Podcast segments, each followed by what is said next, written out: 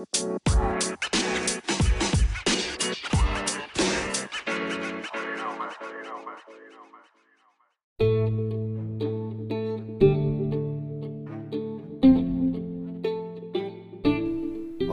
buenas tardes y bienvenidos de vuelta a Hablemos Paja. No importa cuándo, dónde o con quién estén, siempre son tardes de Hablemos Paja. Hoy vamos a hablar del primer episodio de la serie de Loki que salió en Disney Plus. Lo vamos a hacer así, episodio por episodio, diferente a las anteriores, llámese WandaVision y Falcon y Winter Soldier. La realidad es que sí, muchas cosas, hacer un solo episodio eh, un solo podcast respecto a todos los episodios es un poquito muy general y también se alarga más de lo que me gusta el episodio. Entonces prefiero hacerlo semana a semana. El episodio se mantiene corto, directo y al punto. Y además de eso tenemos la facilidad de, eh, uno, saben cuándo viene el episodio. Dos, que yo puedo mantener mis, y como ver mis expectativas. ¿verdad? Cuando empezó WandaVision esperábamos a Mephisto. Cuando terminó WandaVision esperábamos a Mephisto. Y ahora que empieza Loki estamos esperando a...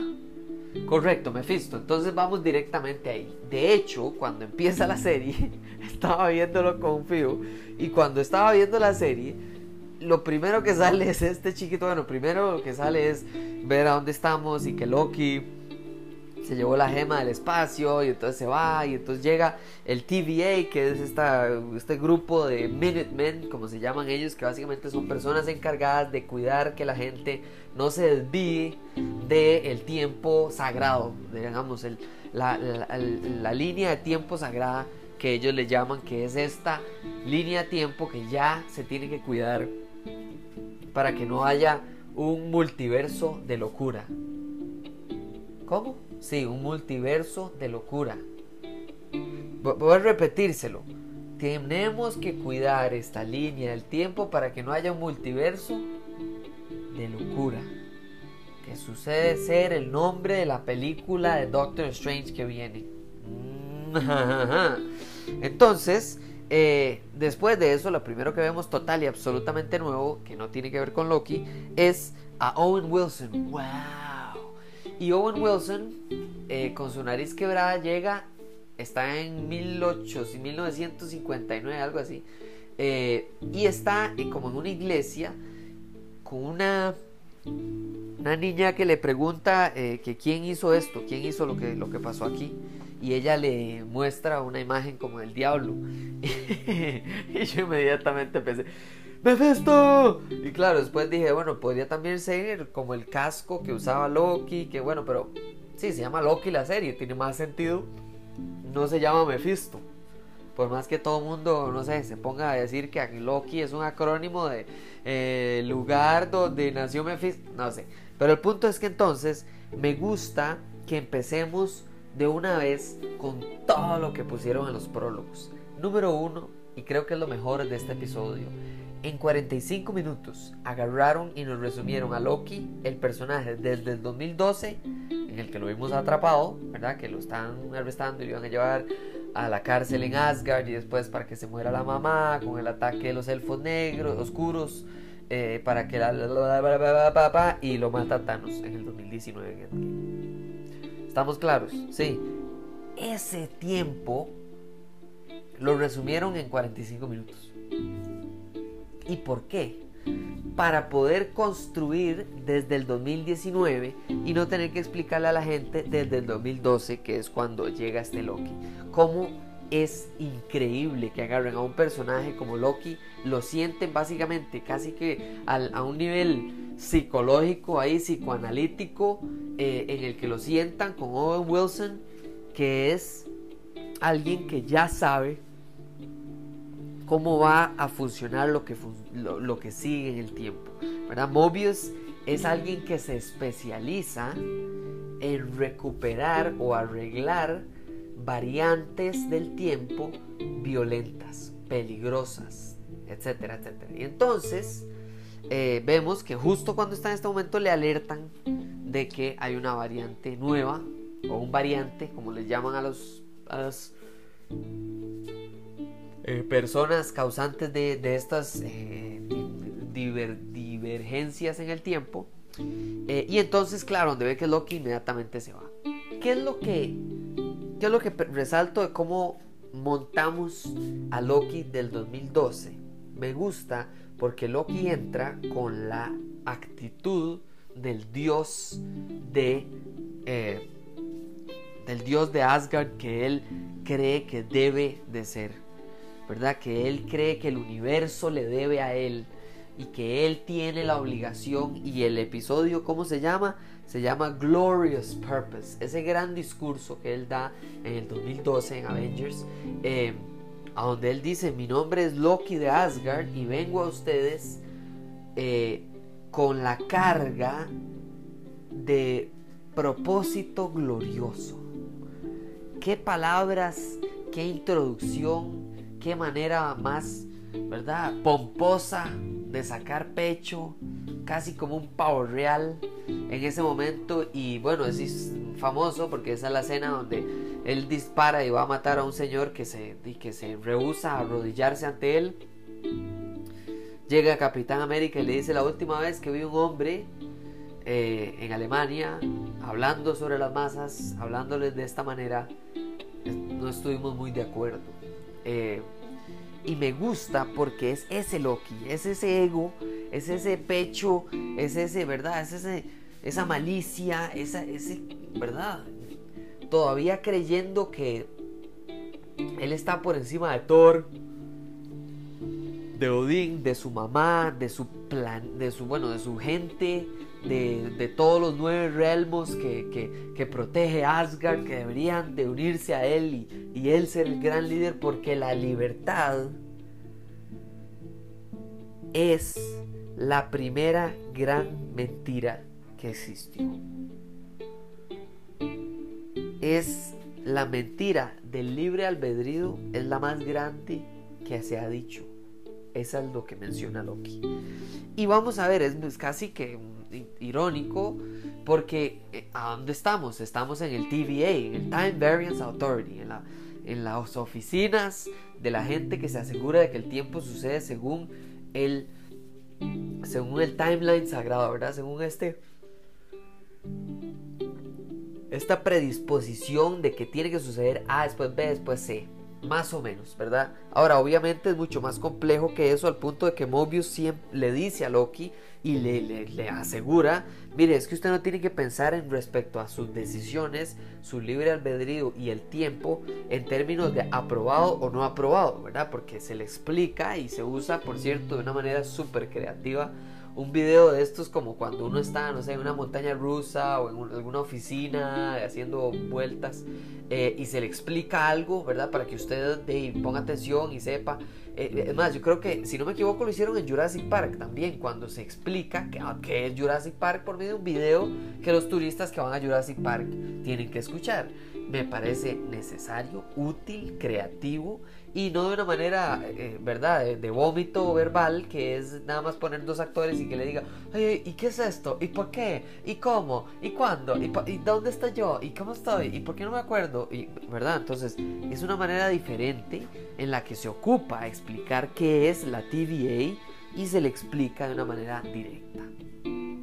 Apenas lo introdujeron, inmediatamente pensé, vamos a ver, y Doctor Strange. Y todo el cambio del tiempo en Endgame. Y WandaVision qué? ¿A dónde estaban ustedes ahí? ¿A dónde estaba Owen Wilson?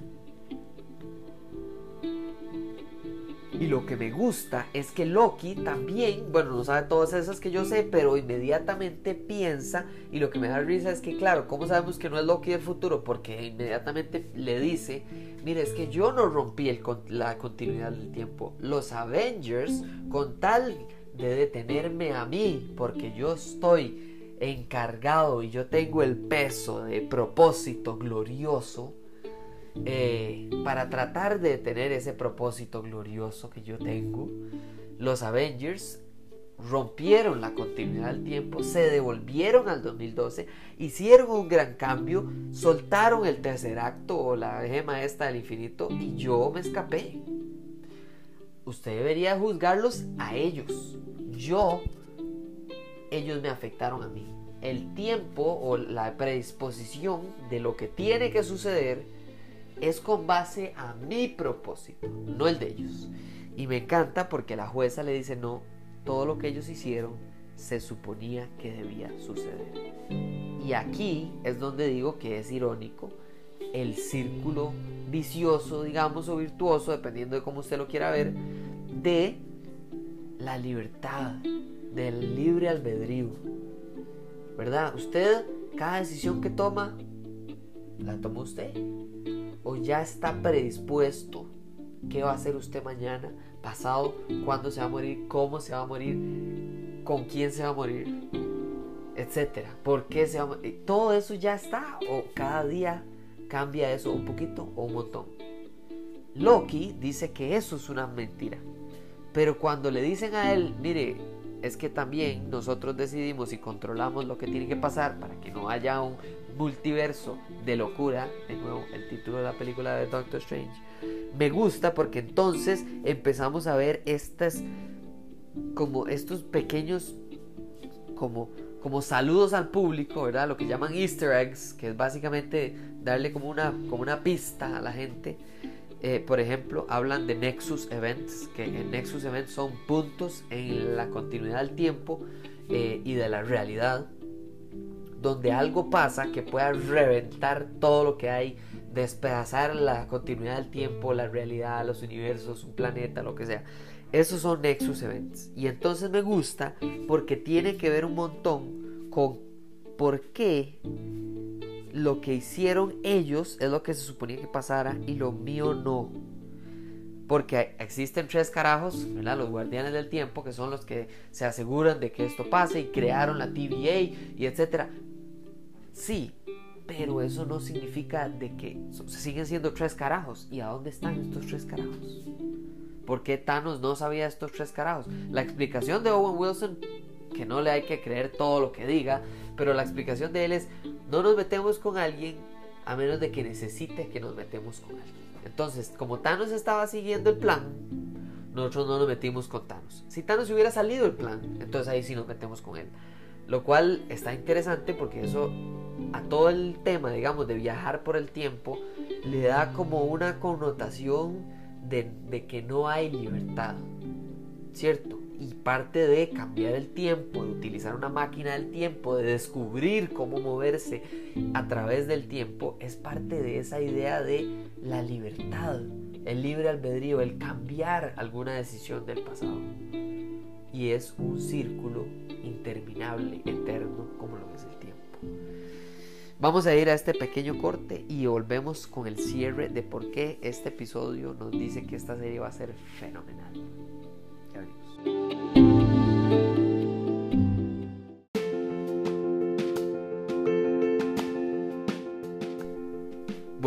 Como vieron, no estoy hablando cronológicamente, no estoy montándome de primero vamos, segundo vamos, tercero vamos. No, porque lo que quiero es hablar de por qué este episodio es importante y por qué fue genial, bueno, pésimo, excelente, malo, lo que sea. Em, para mí fue excelente. Y hay que ver el resto de la serie para ver si es un episodio excelente o es una serie excelente, extraordinaria, fenomenal o nada más eh, normal, regular, pasable. Em, hablemos de Mobius. De Mobius y la decisión de salvar, entre comillas, o no permitir que resetearan, ¿verdad? Porque eso es lo que harían en el caso de los de, de estas de estos variantes que cuando los encuentran los capturan y cuando los capturan los resetean, que es básicamente como un poder que tienen en un palo que cuando lo pegan a uno usted se desborona, pero lo que hacen es que desintegran esa variante y lo vuelven a meter donde usted debería estar. ¿verdad? Entonces, eh, me parece interesante porque Mobius se sienta y sienta Loki y, lo que está haciendo es confrontando a Loki para sacar el Loki que el público sabemos que está ahí, que es ese Loki que no es malo, pero no es, eh, bueno, pero no es malo, ¿verdad? Es una persona que empieza a ser menos egoísta, que empieza a querer un poco más a los demás, especialmente a su familia. Eh, pero nosotros ya sabemos de eso. Loki no sabe de eso porque no ha vivido lo que tiene que vivir en las películas, pero Mobius sí. Y Mobius, él solo tiene que creer que existe ese Loki. Porque el que está enfrente de él, y después nos damos cuenta de por qué, el que está enfrente de él puede que no sea ese tipo de Loki. Puede que sea alguna de las muchas multiverso de locuras en el que Loki sencillamente es inquebrantablemente malo y, inexplicablemente malo y irrazonablemente, irracionalmente malo, irrazonable, irracional, bueno, irracional digamos, mente malo. ¿Por qué? Porque no hay manera de negociar con él, para bien o para mal. Y se da cuenta poco a poco de que sí, de que sí hay una chispa de que este Loki podría ser el que le ayude al TVA a atrapar al variante ahorita que está matando a todos, a un montón de Minutemen o trabajadores del, trabajadores del. Me encantó el uso de eh, música número uno durante todo toda la película. Eh, hay que darle el respeto que se merece a Natalie Holt, eh, que es la, la, encargada de la música de la serie, o por lo menos en este episodio. Y hay que darle mucho respeto a los guionistas que utilizan de la misma manera en el que el tiempo parece ser un río que no se devuelve y que no importa si usted va río arriba o río abajo, siempre la corriente va para el mismo lado. Em, y usted lo más que puede hacer es, si usted tiene una piedra, causar un pequeño cambiecito y después el río sigue para abajo. ¿Por qué? Porque se usa la misma ideología, el mismo psique de Loki contra sí mismo. Y ahí es donde vemos que una misma persona, dependiendo de los momentos distintos en el tiempo que le suceda, es totalmente otro, otra versión de sí misma. Entonces, no es que cuando Loki es malo no es Loki y cuando es bueno sí es Loki. No, no, ambos es Loki. Nada más que uno tomó una decisión y el otro tomó otra decisión. Y el que está en la línea sagrada aparentemente tiene que ser el que muere en las manos de Thanos. Ver su vida, ver a su mamá morir, verlo reaccionar a su mamá morir, verlo reaccionar a su papá morir, verlo reaccionar a Thor, estar orgulloso, feliz y con ganas de abrazarlo como hermano, verse trabajando con Thor y aún así tratar de engañarlo y que Thor ya lo predice en la película de Ragnarok.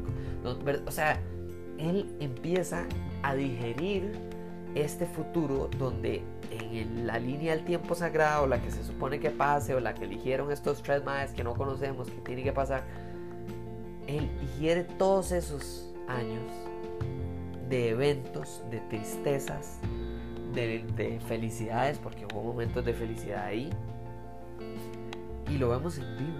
Vemos a Tom Hiddleston actuar como tiene que actuar un pedazo de actor como es él. Y utiliza la frase no solo para eh, no solo para el TVA cuando él caracteriza al TVA, sino también para las personas que él culpa por lo que le debe a él el universo. ¿Qué le debe a Loki al universo? Le debe un trono, le debe un, reinado, le debe control del planeta Tierra o como él lo llama Midgard, le debe un montón de cosas. Y lo que me encanta es que Mobius le dice, bueno, ok, digamos que usted lo logró. ¿Y qué? ¿Felices para siempre? Y entonces le dice, no, y, los nueve realmos más y no sé qué. Ok, entonces Loki, ¿qué? Rey del universo y después. Y entonces no sabe qué responder. Y su frase es, no voy a seguir en esto porque esto sencillamente es usted dando una ilusión, una ilusión hecha por los débiles para mantener el poder sobre los demás. Una ilusión hecha por los débiles para mantener su poder sobre los demás. Esa frase es la caracterización de Loki del 2012 para atrás. De Loki inseguro. De Loki que cree que todo se le debe a él y que él está cargado de propósito glorioso. Y pase lo que pase, yo tengo que llegar ahí. Y Mobius le revienta esa realidad y le dice en la cara, usted no es más que una herramienta para que la gente sufra y al otro lado de ese sufrimiento se convierta en la mejor versión de sí mismo y le pone una foto de los Avengers. o de su hermano o de, de, miles de personas, muchas personas que él ha afectado o mejorado incluso a otros hasta morir a manos de Thanos. Se trata de que finalmente Loki se rinde en una realidad donde es mortal, donde su idea de que él es un dios o de que él es un rey o de que él está por encima o de que él es todo lo que está en su cerebro no es al punto de que las gemas del infinito hay al por mayor, son, son pisapapeles, son, son, ah, son desechables, cosillas ahí. Ah, las mismas gemas que duramos 10 años recolectando o utilizando toda la toda esa temática para llegar a las gemas del, en este lugar no funciona. Y me encanta. Porque vamos a darles una pequeña y rápida lista a través de eh, cosas o artefactos que son igual de fuertes o más fuertes todavía que el guante que utilizó Thanos. Solo para que nos demos una idea, porque la gente es como, no puede ser, Marvel invirtió tanto solo para que ahora las gemas del infinito no sean fuertes. Vamos a leer la lista. La caja de los antiguos inviernos, el cristal de M. Kran, Kran con doble S, la silla del tiempo de Khan el Conquistador, el Tactigon y el libro de los oscuros, creo que se traduce así, se llama el Darkhold, que es el libro que tiene al final de WandaVision Wanda. Eh, bueno, la bruja escarlata. Esos cinco aparatos son igual o más fuertes todavía que las cinco gemas del infinito.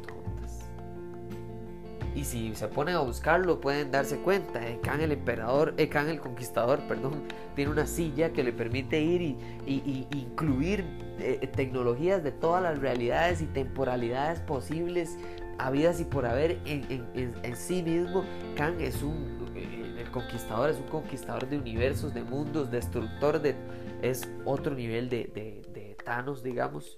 El cristal de Emkran tiene la capacidad de armar, si se, si se, en su centro tiene un nexus otra vez Nexus, la palabra clave que sale en WandaVision, que sale en Loki, que sale a través de Marvel, que básicamente cuando sale Nexus es porque es o un ser o un aparato eh, de tal magnitud de poder o de importancia que podría destruir la realidad. Eh, la caja de los antiguos inviernos capaz de destruir eh, en invierno, es decir, congelar total y absolutamente planetas y universos. Eh, el táctico, que básicamente es como un arma que se puede eh, meter molecularmente al brazo de la persona que lo esté utilizando y que inmediata y automáticamente se adapta al poder del villano, bueno, el contrincante al que se está enfrentando, entonces no importa al que usted se enfrente, usted con ese, con ese aparato puede derrotarlo o por lo menos igualar el poder que tiene esa persona. O sea, y el Darkhold, de nuevo, que es lo que tiene WandaVision, es uno de los libros de hechizos. Es básicamente el conocimiento es poder. Y para un mago, para una bruja, para, una, para personas que tienen la capacidad de usar este conocimiento para cambiar la realidad, por ejemplo, traer gente de la, muerte a la vida, crear realidades sobre la que está, es decir, reescribir lo que está a su alrededor en WandaVision Básicamente lo que termina por suceder es que no, Loki no agarra las gemas del infinito y les quita su importancia. No, no, no. Lo que hace es agarrar las gemas del infinito y decirle a Loki, vea Loki, en este lugar usted es tan mortal como esas gemas que pasaron de ser gemas del infinito a ser pesapapeles. Usted aquí le toca cuestionarse su razón de existir. No solo porque Mobius lo siente, le dice, ¿usted por qué hace lo que hace? ¿Usted disfruta matar? ¿Usted disfruta hacer sufrir? ¿Usted le gusta tal y tal? No, pero él no le va a decir que no. Él ocupa que usted le diga Y al final, la conclusión del episodio es que Loki le toca enfrentarse. El Loki de Mobius o el Loki de esta serie o el Loki de esta realidad o esta esta versión de Loki, ¿verdad? Esta variante, como le llaman ellos, de Loki, contra sí mismo, pero malo. ¿Y por qué malo? No es el mismo, eh, no es la misma realidad que vivió. Y hay que saber por qué el Loki que está matando a los Minutemen, por qué ese Loki se volvió malo y por qué este Loki se volvió bueno. Tenemos una idea. Tenemos una idea de que este Loki la razón es porque enfrentar su mortalidad, ver que Él no es todopoderoso, que no está cargado de propósito grandioso y glorioso y demás, y que la realidad de Él es que Él es un reparto. Y no el actor principal de su historia, que Él es una herramienta para un fin y no la finalidad en sí. Lo que hizo fue decir, ¿sabe qué? Yo puedo usar este momento para ayudar a entender y detener cosas que no deberían de estar pasando porque no son buenas. Loki empieza con mucha, mucha promesa, con, mucho, con mucha profundidad, ¿verdad? Esta, esta casi que este cuestionamiento de la realidad de si usted está predispuesto o destinado a hacer lo que va a hacer, a morir cuando va a morir, a, a vivir lo que va a vivir y punto. Y nada de lo que usted está haciendo en ningún momento es libre albedrío. O si en efecto, cada vez que usted toma una decisión, la meta se corre. Para bien o para mal, por supuesto. Pero bueno, eso es lo que yo eh, analizo, lo que me encanta, lo que me gustó. Y especialmente esto, envuelto en la música de Natalie Holt, me parece fenomenal, me parece necesario y me parece importante que la gente vea lo que está por lo que está siendo mostrado, no por lo que usted cree que debería demostrarse. Si usted creía que Loki debería pelear contra Mephisto, pues qué dicha, puede ser que usted tenga una gran cantidad de evidencias en el pasado, pero no es su universo cinematográfico, es el de ellos. Entonces a usted le toca, sí, contrastar la realidad de la serie contra sus expectativas, pero también apreciar lo bueno y lo malo, lo que fallaron y lo que lograron en el universo cinematográfico de Marvel en esta nueva fase total y absolutamente nueva. Eh, no solo porque se murió Thanos, sino porque ya ahora sí no sabemos, todavía no sabemos cuál es la meta. ¿Verdad? La primera meta era lograr los Avengers. La segunda meta era lograr Civil War. La tercera meta era eh, introducir a Thanos. Eh, perdón, sí, bueno, que Thanos fuera el protagonista de su historia y de su eventual eh, muerte. Y ahora cuarto, ¿cuál es la meta ahora? ¿Quién es el villano mayor? ¿Quién es el nuevo Thanos? ¿Va a ser Kang? ¿Va a ser la bruja escarlata? ¿Va a ser alguien, el, no sé, el, de los cuatro fantásticos?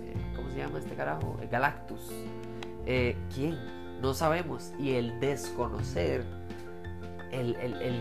la, la cantidad ilimitada de posibilidades nos ayuda un montón a disfrutar este episodio por lo que fue. Alguien dándose cuenta de que tal vez no tenía tan libre albedrío como creía. O que tiene que enfrentarse a sí mismo y decirle que no tiene que ser siempre así porque probablemente el malo tiene su razonamiento como el bueno. El mejor villano, de nuevo, siempre lo digo, el mejor villano es el que es héroe en su propia historia. Gracias. De nuevo, redes sociales, Hablemos Paja CR, Twitter, Instagram, Facebook, todo lado. Ojalá les guste este episodio. Volvemos cada miércoles y nos hablamos en la próxima. Chao.